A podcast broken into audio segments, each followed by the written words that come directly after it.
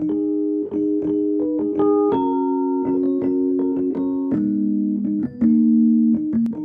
Lesbian Gays. Lesben, die auf Lesben starren. Oder der Podcast zu queer-lesbischer Sichtbarkeit. Mit Schnieke. Und Julia.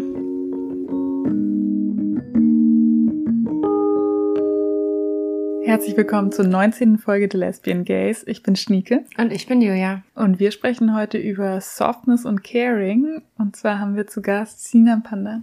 Wir sprechen mit Sinan darüber, was der Begriff Radical Softness bedeuten kann, wie man den im Privatleben anwendet, aber auch in Arbeit, im Ehrenamt. Ähm, Sinan erzählt auch viel über Community Self-Care und wie Sinan sich da organisiert und ja, wie sie dann da auf sich achtet. Wir sagen, es ist eine sehr persönliche Folge, wie das Thema es vielleicht auch heraufbeschwört. Genau, aber natürlich sprechen wir auch wie immer ein bisschen über TikTok und über ähm, Gefühle, aber auch Psychologie ähm, in den sozialen Medien. Genau, wir wünschen euch viel Spaß. Viel Spaß. Herzlich willkommen, voll schön, dass du heute da bist. Äh, magst du dich einmal vorstellen? Voll gerne. Danke für die Einladung. Ähm, ich bin Sinan, ich äh, benutze kein Pronomen. Ähm, genau, ich bin queer. Ich bin nicht binär. Ich äh, verorte mich als asiatisch-deutsch. Vielleicht kennt ihr meine Stimme vom Diasporasia Podcast, mhm. den ich jahrelang gemacht habe. Jetzt äh, leider vorbei, wir haben aufgehört. Ähm, genau. Ansonsten beschäftige ich mich viel mit ähm, Community Organizing, Community Building. Mein Fokus ist da so ein bisschen Erholungsräume für Queer BIPOC zu organisieren. Ähm, ansonsten mache ich viel Kunst, ich male viel, ich schreibe viel. Äh, ich arbeite im Bereich politischer Bildungsarbeit und gebe Empowerment-Workshops für BIPOCs und Queer BIPOCs. Genau, das ist ungefähr das, was ich mache. Sehr dir. cool. Ähm, wir sprechen gleich über Softness und Caring. Äh, wir haben uns jetzt zum Einstieg überlegt, um es nochmal so ein bisschen fluffiger zu halten, bevor wir tief einsteigen, spielen wir immer manchmal selten. Ich sage drei Aktivitäten, die so vage mit Self-Care und Coping-Mechanismen zu tun haben. Ähm, und du sagst uns, was du davon immer sofort machen würdest, was du manchmal machen würdest und was du eher selten oder niemals machen würdest. Bist du bereit? Ja. Das geht los. Mit Ausschlafen, früh aufstehen und joggen gehen oder bis tief in die Nacht Serien gucken. Immer ausschlafen. Geil. ich versuche es auf jeden Fall so viel wie es geht. Ja.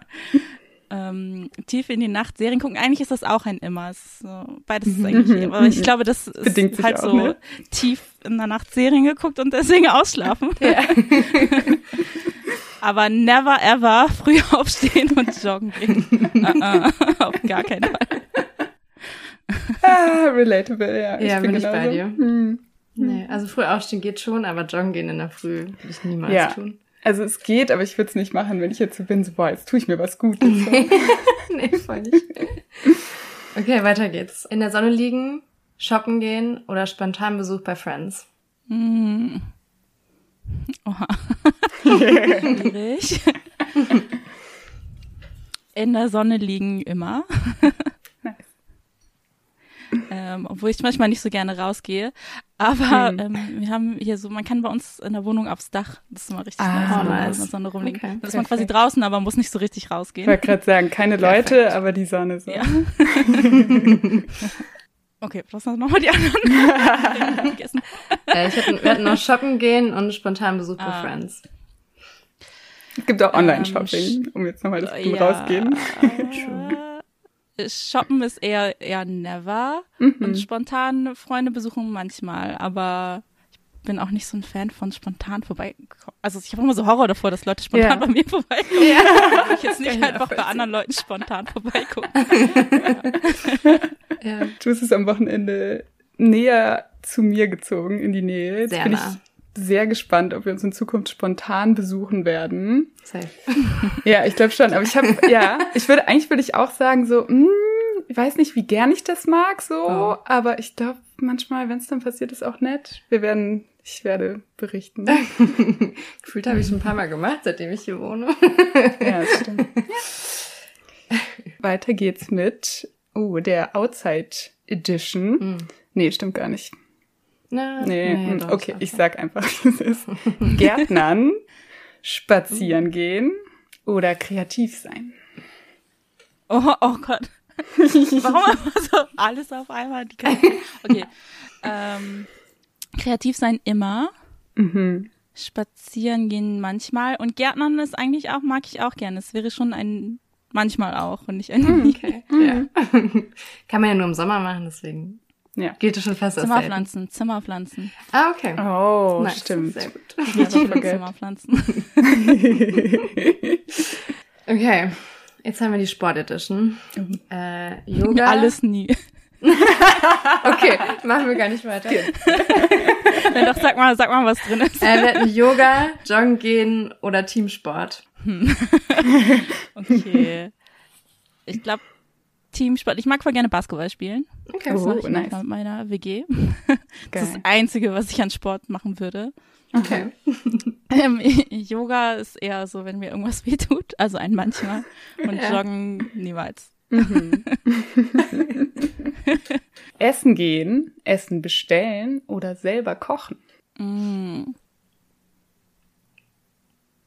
Essen kochen immer. Geil. Mhm. Also es ist davon abhängig, ob Corona ist oder nicht, Mhm. glaube ich. In Sagen wir mal- ohne Corona.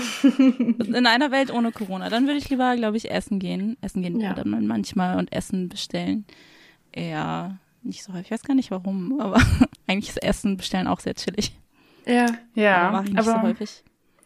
ja, und irgendwie, ich habe das Gefühl, es ist dann immer so, ich bin dann immer sad, dass ich nicht im Restaurant bin, so, Mhm. weil es dann so ein bisschen kalt geworden ist und so Schmeckt und man so eine nicht halbe Stunde zu lang drauf gewartet hat, Ja. weil man so Hunger hat schon, und immer zu spät bestellt, so. ja. Ähm, Okay. Die Friends Edition. Oh ja. Magst du gerne viele Friends gleichzeitig um dich haben? Lieber alleine sein oder One-on-One-Treffen mit, mit Freunden? Mm, Ich glaube, One-on-One finde ich entspannter. Mhm. Ja, ich, also mein One-on-One One-on-One ist äh, mein immer. Mhm. Und so in Gruppen ist mein manchmal und alleine sein ist mein nie. Also es gehört auf jeden Fall nicht in so Self-Care rein, alleine Mm, sein. ja. Also doch Okay. schon auch, aber es ist manchmal zu viel bei mir mit dem alleine sein. Also manchmal isoliere ich mich zu viel und dann Ja. deswegen. Ja, okay. Jetzt will ich von dir wissen, Jules. Bei mir? Mhm. Oh. Ich mag auch One-on-One am liebsten, auf jeden Fall. Ich bin auch gerne alleine. Also ich merke auch, wenn ich, wenn ich das zu lange nicht hatte, dann brauche ich das so richtig dringend und dann fühle ich mich wie so ausgebrannt, weil ich nicht alleine war. und so in Gruppen, in Gruppen finde ich schon am alleranstrengendsten. Dann merke ich auch so nach zwei Stunden sind meine Batterien auch richtig leer. Mhm.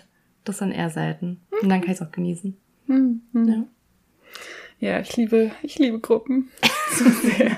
Ich habe eine schwere Zeit gerade. so. Das ist die letzte. Oh, das letzte. Ah, jetzt wird's nochmal richtig spannend, finde ich.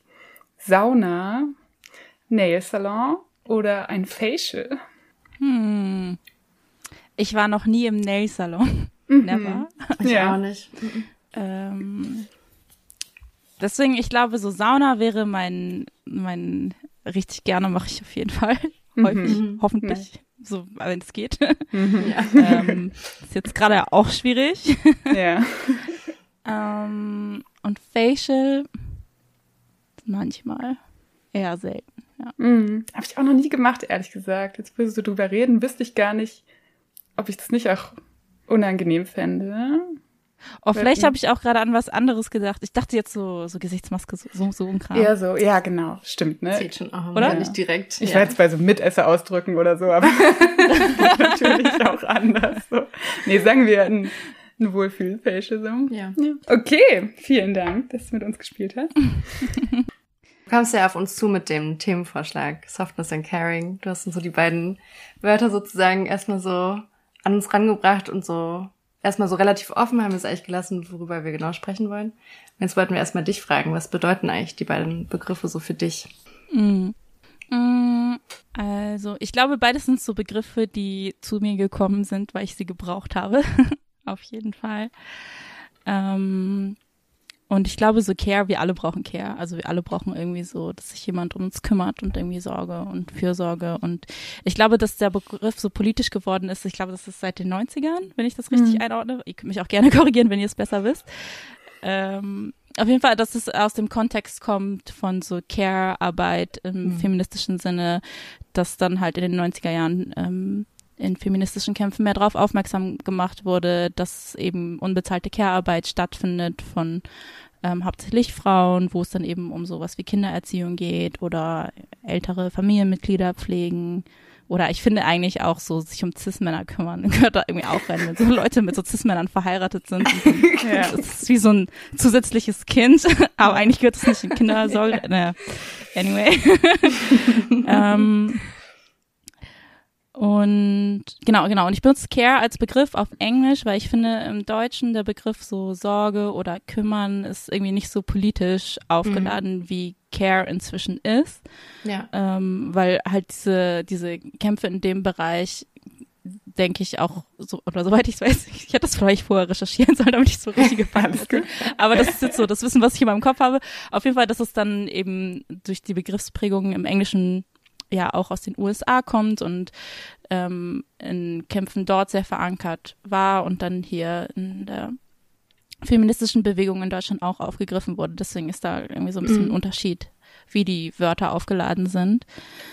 Ähm, und ich glaube, es ist halt einfach so diese feministische Frage, wer macht Care-Arbeit? Und es ja. ist halt hauptsächlich ähm, Frauen sind, Personen oder Personen allgemein, die weiblich sozialisiert wurden und auch häufig BIPOCs.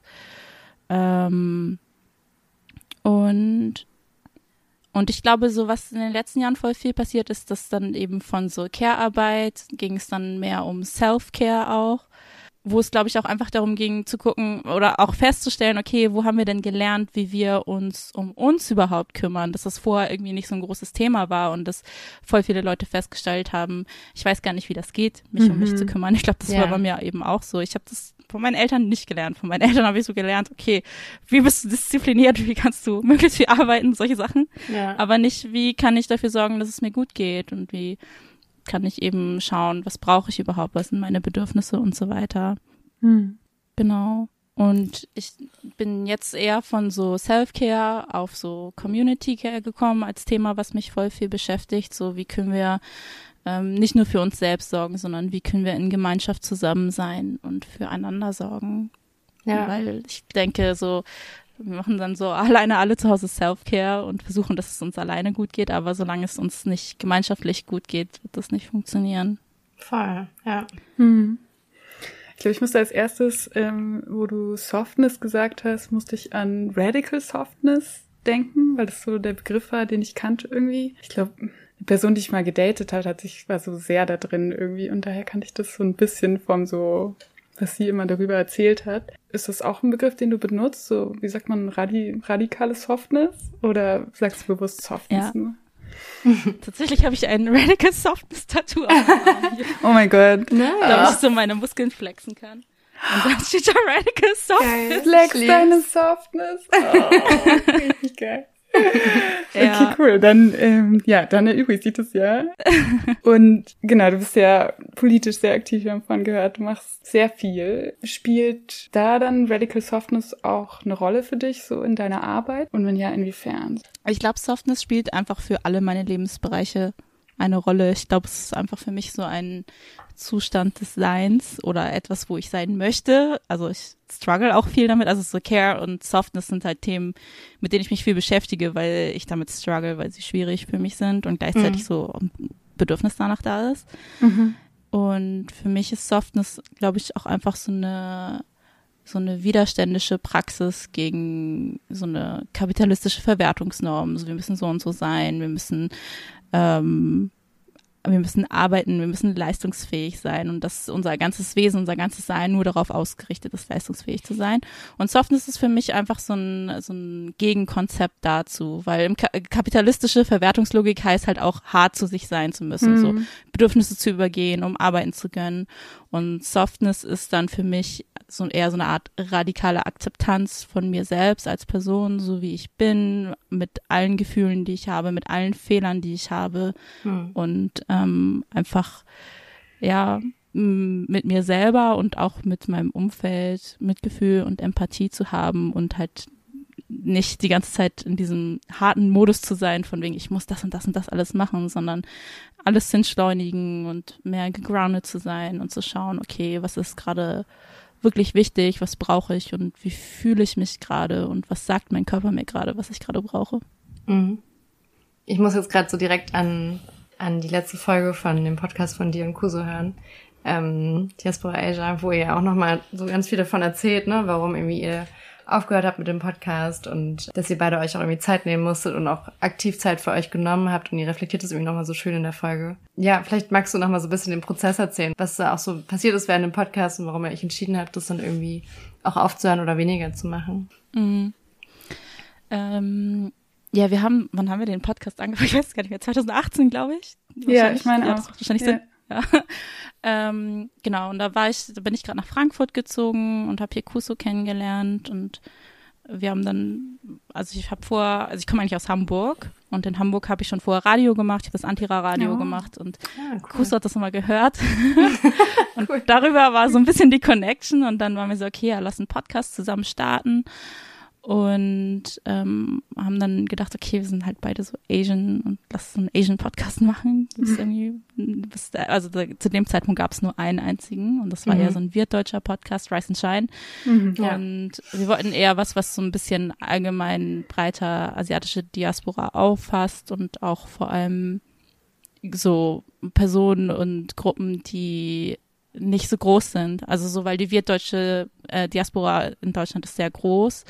Ähm, und so, genau, es gibt ja auch noch, also asiatisch ist ja einfach so ein riesengroßer geografischer Raum und so ein komplexer Begriff auch. Und wer fällt da drunter und wer nicht? Und ähm, dass wir uns sehr häufig auch alleine gefühlt haben in unserem asiatisch Sein in Deutschland. Und dass es dann irgendwie voll schön war, mit dem Podcast ähm, drüber zu reden, wie wir uns damit fühlen und ähm, dadurch auch so viele Leute kennenzulernen und zu merken, oh, mhm. oh, wir sind gar nicht so allein, sondern wir sind eigentlich voll viele und so ein bisschen aus so einer Isolation rauszukommen. Und es war auch irgendwie voll schön, dass wir ähm, ja dabei so viel lernen durften. Also wir haben echt alles Mögliche an Themen gemacht, auch Themen, die eben nicht so asiatisch spezifisch sind. Wir haben sehr viel über unseren Aktivismus auch gesprochen, mhm. über nachhaltigen Aktivismus und wie wir das gestalten können und wie wir irgendwie ähm, gut zusammen sein können als ähm, Community, als Personen, die politisch aktiv sind ja. und wo wir überhaupt hinwollen. Genau, ja, und wir haben uns äh, entschieden aufzuhören, weil einfach die Kapazitäten nicht mehr da waren. Die letzten zwei Jahre waren einfach sehr, sehr krass und ähm, ja, und dann war es irgendwie auch ein guter Entschluss zu sagen, okay, eigentlich so, was wir wollten, haben wir erreicht. So, wir haben jetzt so, so voll viel Community. Es gibt super viele Leute, die irgendwie durch den Podcast politisiert wurden, die jetzt selber organisieren, die selber Podcasts gestartet haben. Ähm, und ähm, ja, super krasse Aktivistis geworden sind. Manchmal finde ich das so krass, wenn ich das so mitbekomme. ähm, genau. Und dass wir, ja, gar nicht mehr weitermachen müssen, weil irgendwie diese ja. Lücke, die vorher da war, eigentlich auch gefüllt wurde. Ja. Voll schön. Ich fand es so schön, die Folge zu hören. Viel auch, weil, also, ja, weil ihr so ganz offen einfach sagt auch so, ah, wie awkward es dann manchmal ist, dran zu denken, was man irgendwie vor fünf Folgen gesagt hat und so. Oh mein Gott, voll. Also, ich hab's, ich hab's tief gefühlt. und hat so voll viele Fragen aufgeworfen und beantwortet zu so ja, warum macht man so einen Podcast? Und was kann daraus entstehen? Was kann daraus auch entstehen im Sinne von so Erschöpfung und so, aber auch an Community und Anstößen für andere und so. Also eine große Hörempfehlung an alle. Nicht nur die letzte Folge natürlich. Ich wollte dich noch fragen, ähm, ob dann so das Konzept von so Radical Softness dann auch für dich oder für mhm. euch Leute hat, dann so wirklich mit über Gefühle dann auch viel zu sprechen im Podcast und sich auf eine Art ja auch dann verwundbar vielleicht auch zu machen, weil man sich ja so nach außen so nach außen trägt sozusagen. Ich glaube, ich merke es ganz häufig, dass wir beide das gar nicht so sehr machen, dass wir gar nicht so sehr vielleicht als Privatperson so auftreten und glaube ich davor auch mal so ein bisschen Angst haben. Aber ihr habt euch ja da vielleicht nochmal für einen ganz anderen Weg dann auch entschieden. War das auch so, war das überhaupt gewollt oder ist es vielleicht auch einfach passiert? Das kann ja auch voll sein, ne? Ich glaube, es ist auch einfach irgendwie passiert. Ähm, Ich glaube, es liegt auch einfach so an der Beziehung, die Kusa und ich zusammen ja. haben. Als wir uns kennengelernt haben, es war einfach so richtig, richtig schön. Wir haben, Kusa hat da auch so direkt um die Ecke bei mir gewohnt und wir haben einfach so mehrere Tage, so jeden Tag miteinander verbracht und haben einfach so uns unser ganzes Leben oh. erzählt. Und das war einfach so richtig, richtig schön. Und ich habe das Gefühl, wie wir gepodcastet haben, war einfach sehr häufig auch die Art von Gespräche, die wir sowieso miteinander mhm. haben. Und ich denke auch, dass halt so Vulnerabilität zeigen und über Gefühle zu sprechen und auch über so schlimme Sachen, die einem passiert sind, zu sprechen, hilft voll viel, auch sich, also für Leute, die das hören, sich mit den eigenen, mit der eigenen Situation und auch den eigenen Gefühlen ähm, auseinanderzusetzen mhm. und das irgendwie ein bisschen besser zu verstehen und nicht so alleine damit zu sein. Weil ich habe mich, ich, ich fühle mich voll oft bei so Themen, die irgendwie schwierig sind, denke ich immer so, ey, warum, warum struggle ich so viel mhm. damit? Warum habe ich so viele Probleme damit? Und denke so, alles ist so mein Problem und meine Schuld, dass das mhm. so ist.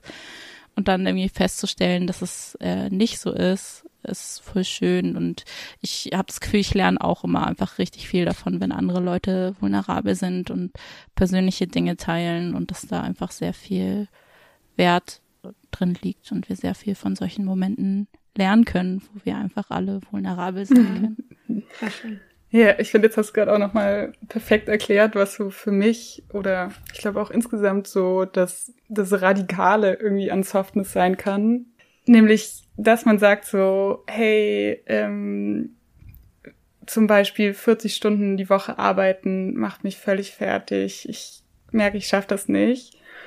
Das ne, eben nicht zu verstecken, wie es wie es uns vielleicht beigebracht wurde, im Sinne von, ja, das ist aber normal, wie es ist und mhm. ähm, schluck das mal runter, du schaffst es schon und so, sondern das eben nach außen zu tragen, dass dadurch eben sichtbar werden kann oder dass dadurch eben andere Leute sehen, so, hey, oh mein Gott, zum Beispiel 40 Stunden sind mir auch viel zu viel. Ähm, vielleicht sind nicht wir das Problem, sondern vielleicht äh, ist die Erwartung, 40 Stunden die Woche zu arbeiten, mhm. zu viel. Also, dass das eben so ein, so ein System sichtbar machen kann und so dieses anerzogene, äh, ich bin selber verantwortlich für mein Leben und ich muss das alleine schaffen und so, ähm, das so aufzubrechen und mehr umzulenken auf sowas so, hey, was, was wollen wir verändern, um Probleme zu lösen, die anscheinend viele Leute haben, so. Mhm. Also, ja, ich finde, mhm. da steckt voll viel so, ja, eben auch so Community drin und so. Ja, und ja, zum Beispiel euer Podcast ist da ein krasser Moment davon, dass man, dass man sich so ein bisschen nach außen kehrt und dann andere Leute nachempfinden können, so. Und dadurch eben so Gemeinschaft entsteht. Ich glaube auch solche Momente, wo wir das Gefühl haben, hm, das Problem bin irgendwie ich, ist auch so ein Moment, wo wir sehr viel Scham fühlen.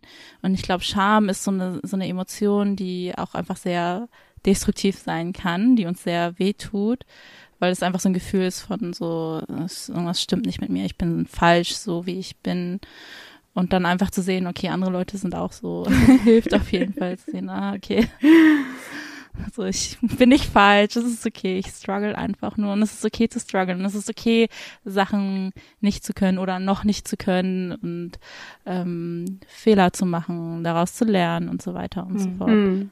Voll, ja. Ich habe in einem, ich glaube in einem Taz-Podcast zu Care habe ich gehört, dass zwei, auch ich glaube es waren KünstlerInnen, die sich organisieren, auch in so einer Care-Gemeinschaften und viele Workshops zu Care geben, die dann erzählt haben, dass sie am Anfang von Workshops so als Übung Leute fragen, so nennt doch mal fünf Menschen in eurem Leben, von denen ihr abhängig seid und inwiefern ihr abhängig von denen seid, um zum Beispiel auch Abhängigkeit eben auch als so ein Wert zu zeigen, den es einfach gibt, den es aber so in so einem kapitalistischen System oft Leute so tun, als gäbe es den nicht so. Also im Sinne von, wir sind alle EinzelkämpferInnen und wir sind von niemandem abhängig. Und ich fand es so einen schönen mhm. Gedanken, eben zu sagen so, hey, natürlich bin ich auf eine Art abhängig von, sagen wir, FreundInnen oder mhm.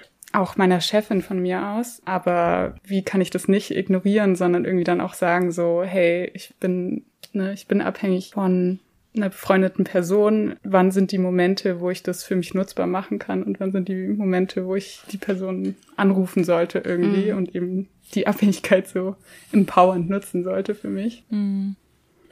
Ja, und ich glaube, wir haben halt voll viel gelernt, was halt so stark sein und was schwach sein bedeutet. Ja. Und stark sein bedeutet dann halt so alles alleine zu machen, unabhängig zu sein ähm, und eben auch hart zu sein und schwach sein bedeutet halt, um Hilfe zu fragen und irgendwie eher weich zu sein, halt solche Sachen. Und ja, ich glaube auch vor allem so im Kontext von so Mental Health oder Trauma ist es halt auch irgendwie voll schwierig, sich immer wieder drauf einzulassen, sich zu öffnen, vulnerabel mhm. zu sein und zu sagen, hey, ich brauche Hilfe und isoliere mich jetzt nicht und mache alles alleine. Ich struggle auf jeden Fall die ganze Zeit damit. Das ist auf jeden Fall auch so. Ich habe das Gefühl, seit der Pandemie ist es halt nochmal irgendwie ein größeres Thema geworden, weil so viele Sachen schwieriger geworden sind, so viele Leute irgendwie finanziell strugglen, mental health strugglen, so alle sind, ich habe das Gefühl, alle sind so richtig am Ende ja. an, an den Grenzen ihrer Kapazitäten und dann halt so an Punkten zu merken, oh, ich kann eigentlich nicht mehr, ich schaffe das nicht alleine und ich muss eigentlich jemanden fragen, aber gleichzeitig auch irgendwie durch schlechte Erfahrungen, durch Traumata,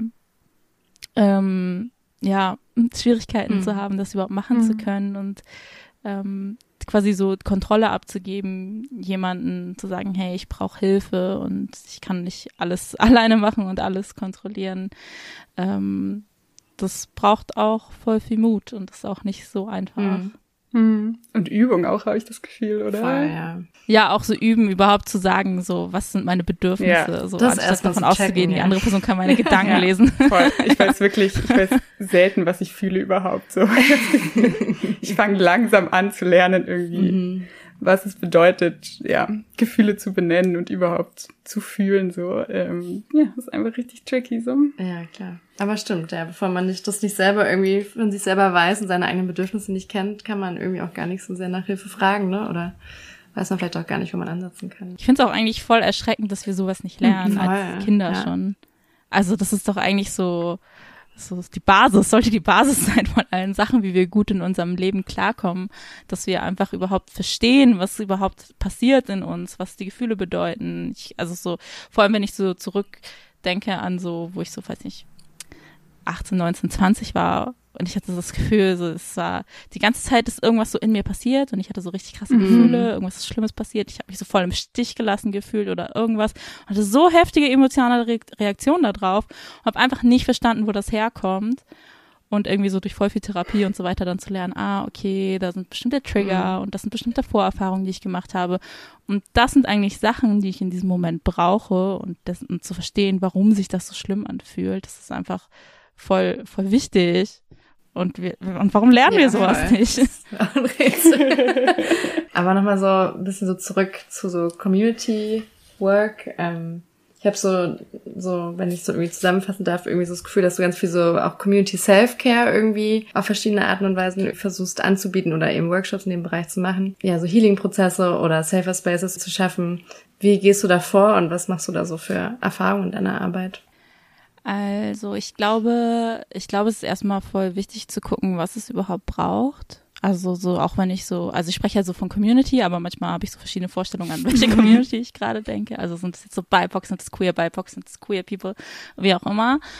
Ähm, genau, und vielleicht muss ich das ein bisschen konkreter machen. Manchmal habe ich das Gefühl, ich laber zu viel Theorie oder so.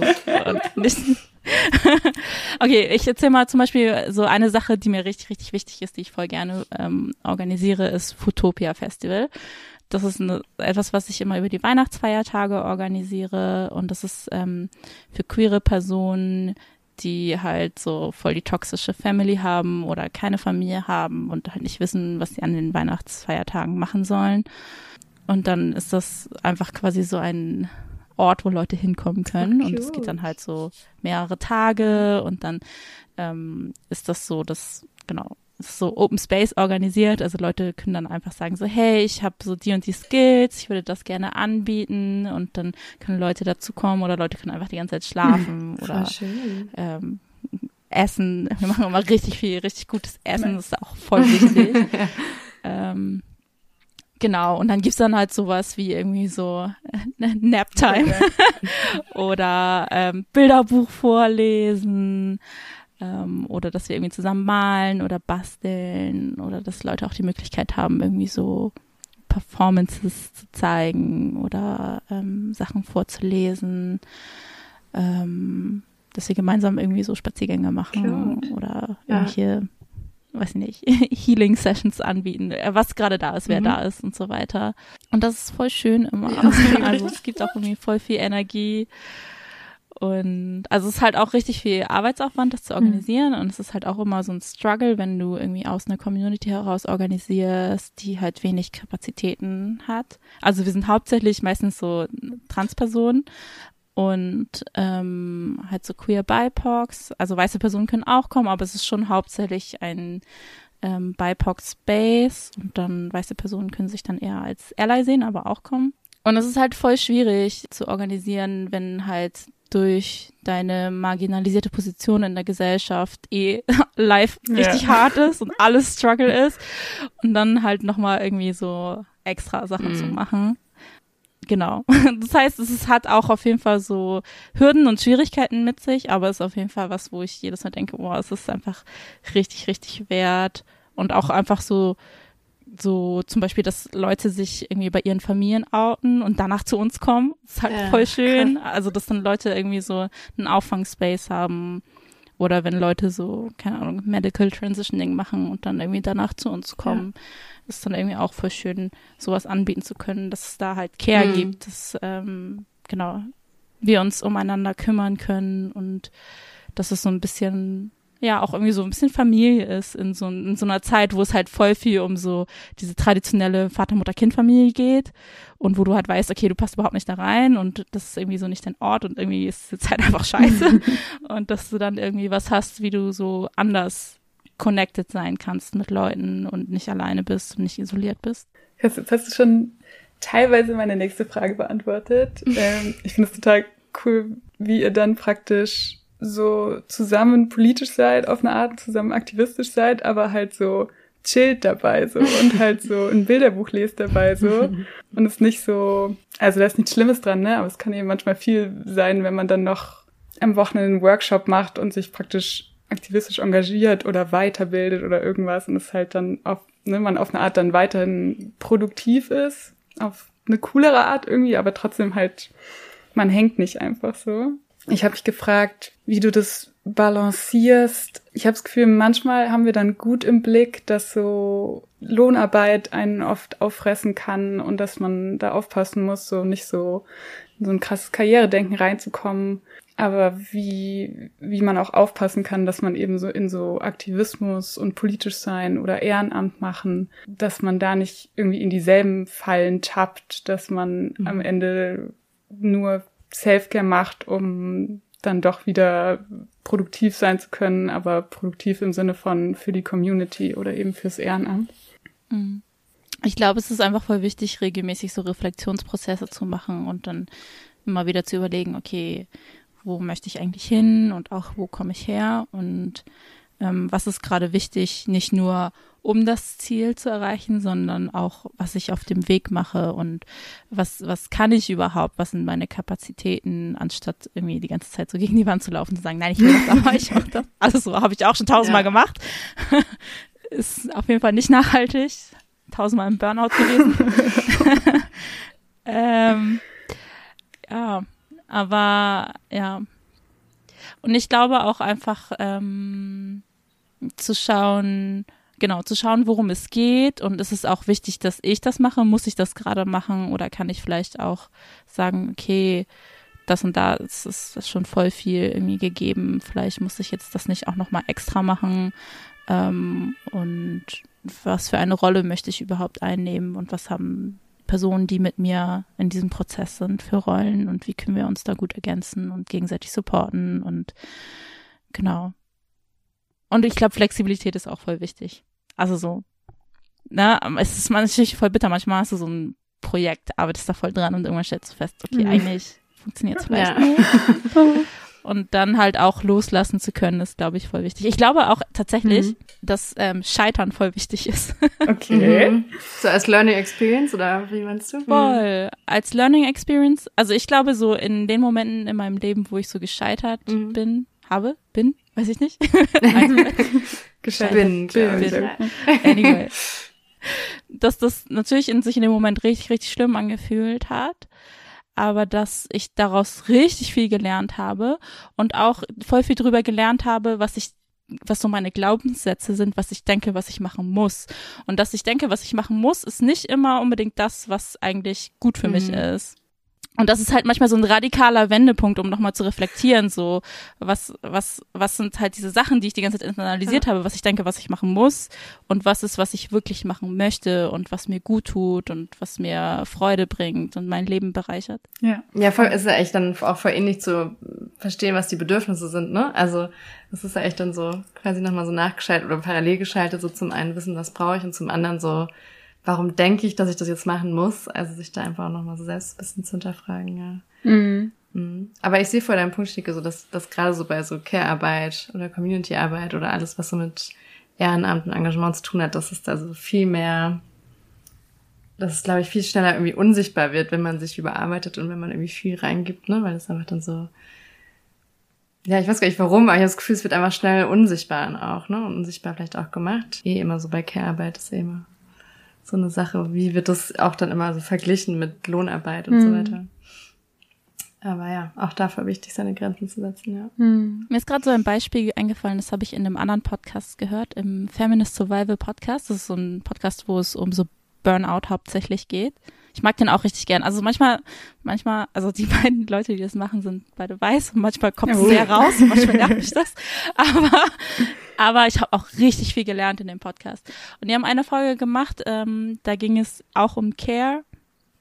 Und die haben quasi so die Menschheit aufgeteilt in zwei mhm. Kategorien. Die eine Kategorie ist Human und die andere Kategorie ist Human Giver.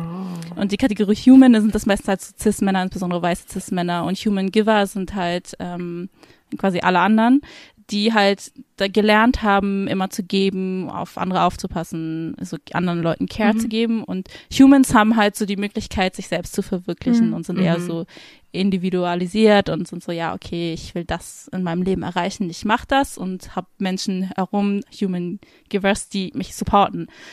Und das dann halt so unter Human Givers manchmal auch so dieses Ding ist, wenn eine Person sagt so, nee, ich will kein Human Giver mehr sein, ich möchte eigentlich Human mhm. sein. Das dann die anderen Human Givers sagen so, hä, wie, aber so, ich mach das ja, ja auch. Ja, genau. Wie kannst du uns jetzt im Stich lassen? So, ich mach diese ganze Arbeit. Ähm, wie kannst du jetzt sagen, so nein, du willst dich selbst verwirklichen? Ja. Ähm, und ich glaube, das ist halt irgendwie so ein Schema, was halt voll häufig passiert, wenn, dass wir irgendwie so feststellen, okay, irgendwie, ich arbeite die ganze Zeit hart, ich struggle voll, es tut mir nicht gut, aber ich mache es trotzdem, weil es gelernt, weil ich gelernt habe, dass das ist, was ich mhm. machen muss. Und dann ist da so eine Person, die einfach so das nicht macht mhm. und sich so weigert und ich bin so, hä, was soll das? So, wenn du deine Arbeit nicht machst, dann habe ich noch mehr Arbeit und so, ich finde dich jetzt richtig scheiße. Und eigentlich sind das so die Cis-Männer, die die das Problem sind. ähm, und wie viel wir eigentlich davon auch internalisiert haben, ja. was unsere Rolle ist und was wir eigentlich machen müssen. Und ähm, genau. Das ist genau wie wir schon am Anfang auch gesagt haben, mit so überhaupt lernen, Self-Care lernen, so wie, wie kümmere ich mich um mich, dass mhm. das irgendwie so ein großer Aspekt ist, den wir nicht gelernt haben. Aber andere Personen, zum Beispiel das Männer, eben gelernt haben, wie sie halt das, also vielleicht nicht jetzt, also sich um sich kümmern, für mich ist das ja auch mal so ein bisschen soft sein. Ich habe das Gefühl, Cis-Männer können das nicht so gut, ja. meistens. Ähm, aber halt gelernt haben, sich selbst zu verwirklichen und mhm. halt so für ihre Ziele, ihre persönlichen Ziele, wo es nur um sie selber geht, zu arbeiten. Mhm.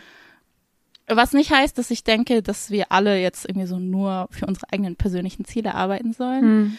Aber ich denke, ähm, dass wir an dieser ähm, ungleichen Ungleichheit arbeiten müssen, weil sehr häufig das Gefühl da ist, okay, es gibt nicht genug Kapazitäten und wenn diese anderen Human Givers jetzt auch noch aufhören, dann gibt es noch weniger Kapazitäten. Aber es gibt eigentlich genug Kapazitäten. Wir müssen uns nur einfach mal diese anderen Cis-Männer zum Beispiel angucken. Das Gefühl, ich hate gerade richtig krass auf Cis-Männer, aber das ist jetzt so das Beispiel. Ein zufällig gewähltes Beispiel. Ich sage einfach mal aus der Luft gegriffen. Cis-Männer.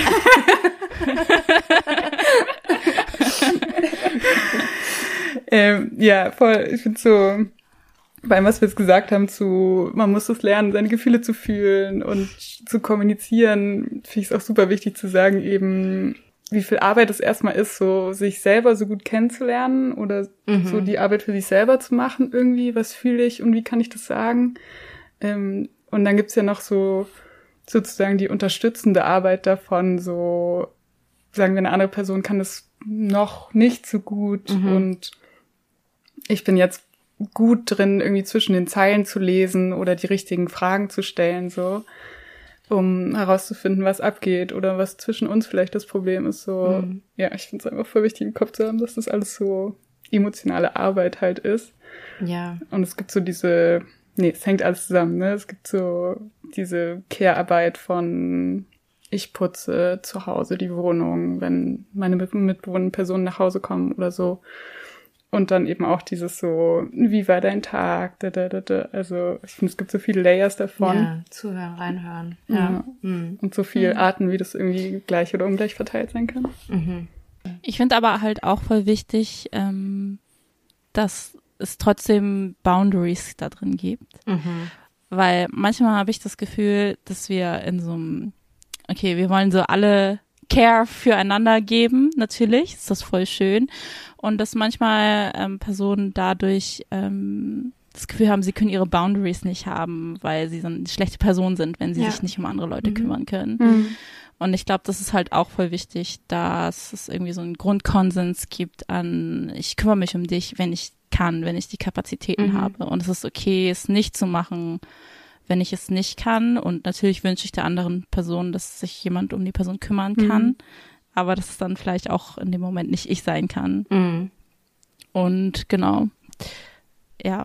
Ja. Ach, ich habe ich hab das Gefühl, ich habe nämlich, ich habe euch das ja schon erzählt, ich habe eine Folge zu so Support-System und Mhm. Care aufgenommen, schon ähm, mit Kuso auch. Kuso hat ja einen neuen Podcast, hast du alles. Mhm. Und die kommt demnächst raus, deswegen musste ich jetzt gerade die ganze Zeit so denken, so, ah, was habe ich da schon gesagt? Auf jeden Fall, wenn es so, wenn, wenn ihr mehr dazu hören wollt, Ja, sehr gut. äh, die Folge. Ja, perfekt. Die ist noch nicht draußen, wo wir das gerade jetzt aufnehmen, aber die kommt wahrscheinlich auch demnächst. Cool. Wir verlinken sie auf jeden Fall. Ja, sehr gerne, auf jeden Fall. Was mir noch so ein eingefallen ist, oder was wir auch so in der Vorbereitung auch gefragt haben, ist so, ja, ob so Self-Care oder auch so mehr ähm, Awareness, wie es einem so mental geht, habe ich so das Gefühl, wird ja auch gerade so viel mehr in Social Media irgendwie so verhandelt, ne? Also so, es gibt äh, ständig Infoslides, wo man sich irgendwie informieren kann oder auch irgendwie so einchecken kann. Ich krieg das irgendwie auch relativ viel mit so auf TikTok und so. Und ich habe da schon mit Stieke drüber gesprochen, dass es irgendwie auf der einen Seite halt so voll schön ist, ne, weil ich glaube, ich das auch voll häufig helfen kann, wenn man sich das irgendwie so anguckt und man sich dann nicht allein fühlt oder man versteht vielleicht irgendwelche Sachen, die man an sich selbst beobachtet, besser. Und auf der anderen Seite kann es aber halt irgendwie auch schnell so in so eine Art Selbstdiagnose irgendwie gehen oder ne, es verschwimmt irgendwann halt so alles und alles ist nur noch so Folge, ja, überschwemmt von Selfcare und alles ist jetzt irgendwie Selfcare und dann auch direkt krank sozusagen. Ja, also finde ich irgendwie voll spannend. Ich frage mich da auch mal, was so der richtige Weg ist. Ich glaube, ich hätte es gern früher voll gehabt, so irgendwie so einen Zugang dazu und es irgendwie so irgendwo hätte sehen können. Aber manchmal denke ich mir jetzt, wenn ich es jetzt sehe, auch so ein bisschen too much vielleicht. Ähm, und manchmal zieht mich das dann auch so ein bisschen mit runter, habe ich immer so das Gefühl. So, ich denke gerade gar nicht über irgendwas nach und dann lese ich oder sehe ich wieder irgendwas, bin so, ah ja, stimmt, ich bin depressed. So, ich hab's heute mal vergessen. Danke dafür. ähm, Danke, Instagram. ja, Thanks for cool. Boah, TikTok auch voll. Ja, TikTok. extrem. Also ne, ich habe von TikTok gelernt, wie ich meine Gefühle fühle, aber ich habe auch wirklich, ne, ich gehe immer Darke morgens Sachen auf gesehen. TikTok, wenn ich so Kaffee trinke und dann plötzlich ist so, du bist traumatisiert. Ich bin so, Ja, voll. Okay. Und dann so eins, zwei, drei, das sind so Trauma-Responses. Das ist mir so toll. Mein ganzes Leben, Leben ist eine Trauma-Response. Was soll das? Dinge, die ich nicht wissen wollte. In meinem TikTok-Besuch. ähm, und ich musste, ich musste noch dran denken, wie finde ich manchmal auch so diese, diese Sprache darüber, so, so eine psychologische Sprache irgendwie manchmal auch so zur Waffe wird, wenn so manche Leute sich gut damit auskennen und andere nicht. Ich muss dran denken, weil hier ähm, Miriam Davudwani, äh, die den Danke Gut Podcast macht, postet da manchmal, finde ich, richtig cool drüber, wie durch so eine Vereinfachung, zum Beispiel durch Social Media von so zum Beispiel was sind toxische Verhaltensweisen, was sind Mhm. co-abhängige Beziehungen, dass es manchmal auch so ein bisschen dazu einlädt, das eben so verkürzt dann so als Waffe zu verwenden und so. Ich glaube, Miriam Davidwan, die schreibt manchmal so, nicht jede Person, die du nicht magst, ist toxisch oder sowas. Voll. Oder so. Ich weiß nicht, ob dir, ob dir Tender Queer was sagt. Ja. Oh mein Gott, ich habe irgendwann mal auf jeden Fall, ich glaube so auf Instagram irgendwas gesehen so und dann war irgendwie so toxische Tender Queers und dann war so ein Teil davon haben ein Radical Softness Tattoo und ich war so shit, nein, it's me. Bist du Tender Queer? Jetzt kommt's raus. Aber ich habe das, ich hab das nie ganz verstanden, was das bedeuten soll und warum, was der Hate da drum ist. Ich habe es immer so verstanden, dass eben genau dieses so eine psychologische Sprache oder so eine Bedürfnissprache so ein bisschen zur Waffe zu machen irgendwie. Also so vielleicht so ein bisschen dieses, sagen wir, ein Tenderqueer und eine nicht tenderqueer Person haben eine Affäre. Okay. Die nicht Szenario. going? die nicht tenderqueere Person ähm, wird irgendwann so ein bisschen geghostet von der tenderqueeren Person Aha. und ist dann, sagen wir, sauer oder sie treffen sich irgendwann in der Bar wieder und nicht tenderqueero sagt, hey, das war nicht so cool, Mhm. dann würde, glaube ich, eine tenderqueere Person vielleicht sowas sagen wie, naja, meine Journey war es in dem Moment, mir Space für mich selber zu nehmen, wenn du warst nicht genug in Touch mit deinen Gefühlen, um mir mit Hilfe der Feedback-Regeln zu kommunizieren, dass du dir von mir gewünscht hättest, dass ich mich bei dir melde. Okay, okay. Ich will es gar nicht so blamen in diesem Szenario, aber Ja. vielleicht war das, weiß nicht, war das eine Erklärung, dass Ja, man praktisch okay. das benutzt, um so ein bisschen eine Machtposition zu haben Mhm. über andere Leute, die sich nicht so gut auskennen mit solchen Konzepten. Mhm.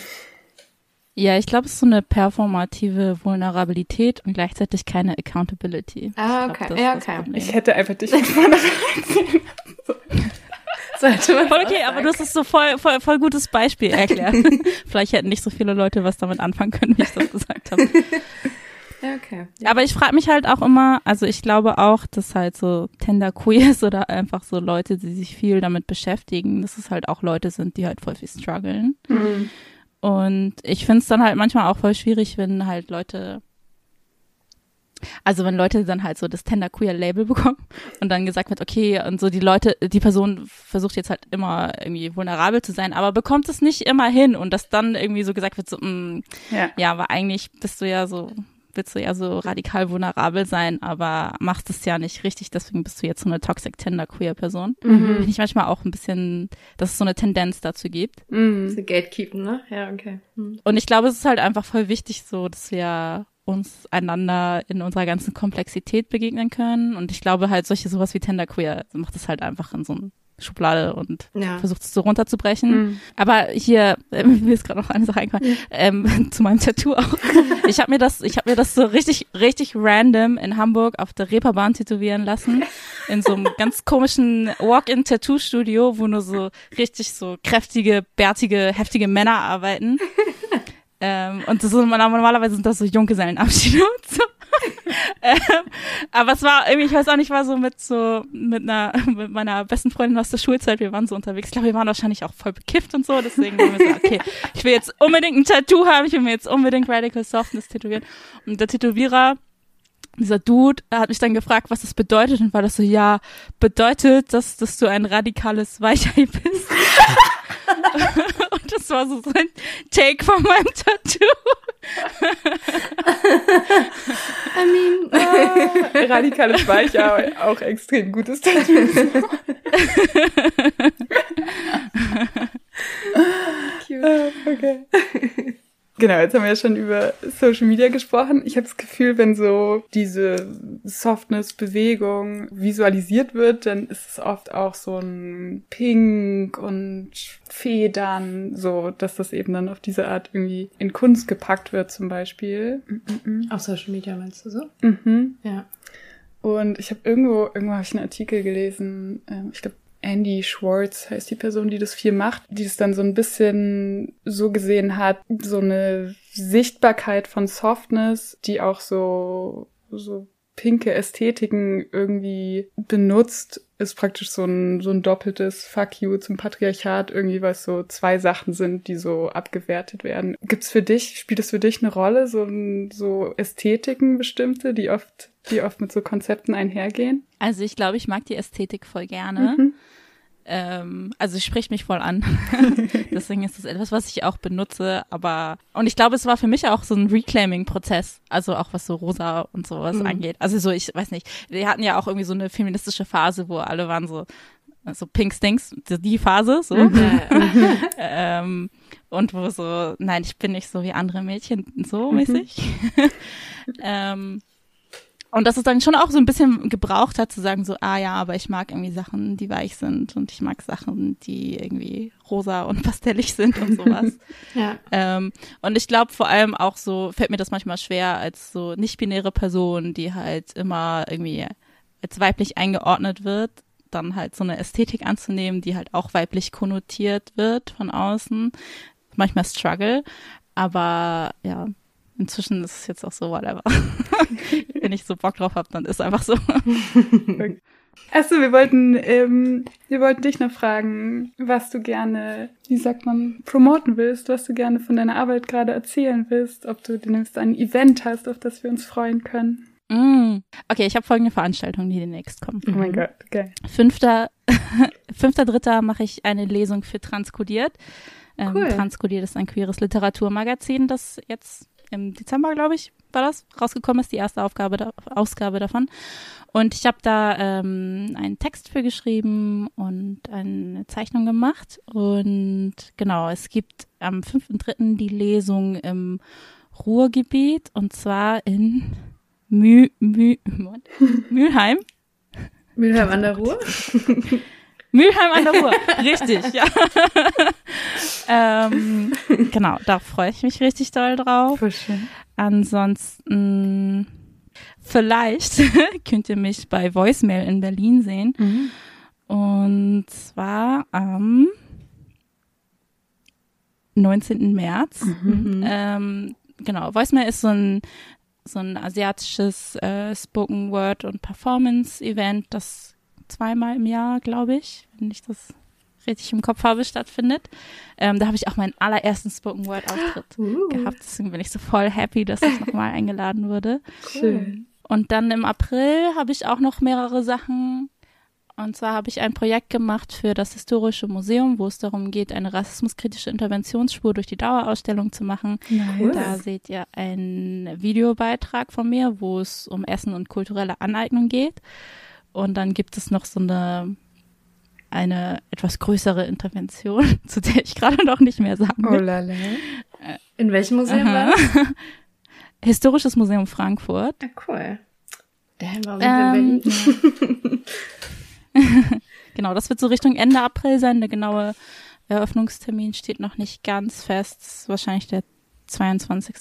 oder 29. Okay. Ähm, und dann habe ich noch eine Ausstellung, ähm, beziehungsweise es ist eine ganze Woche, es ist Ende April bis Anfang Mai. Es fängt am 29. April ein, das ist die Vernissage, das ist Teil von einer Artist Residency.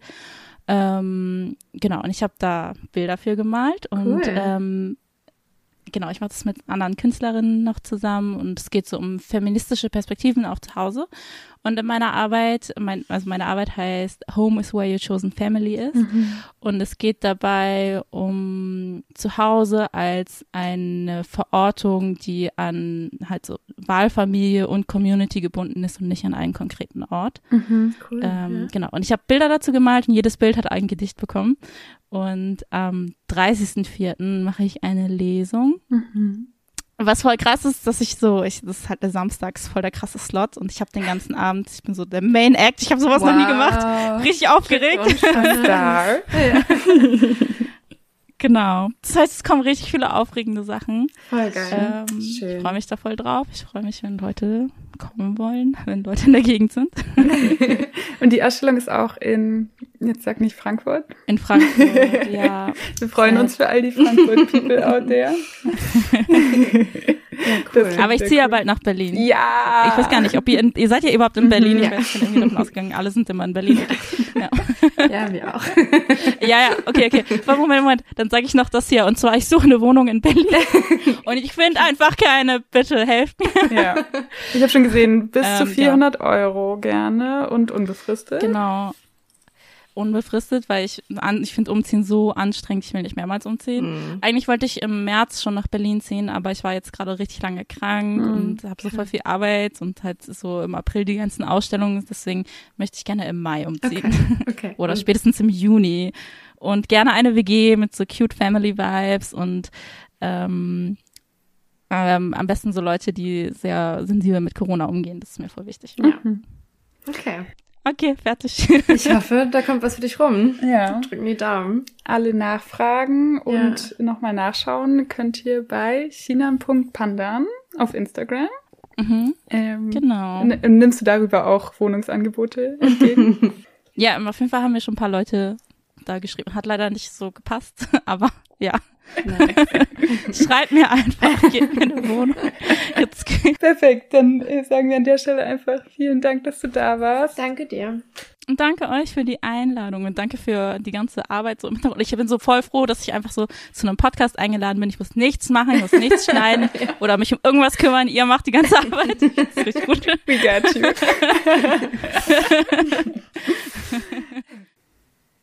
Wir hoffen sehr, euch hat das Gespräch gefallen und wie immer verlinken wir euch alle Sachen auch äh, in den Show Notes und ihr findet noch mehr auf Instagram. Also alles, was China auch gerade erzählt hat, ähm, findet ihr dann nochmal vor.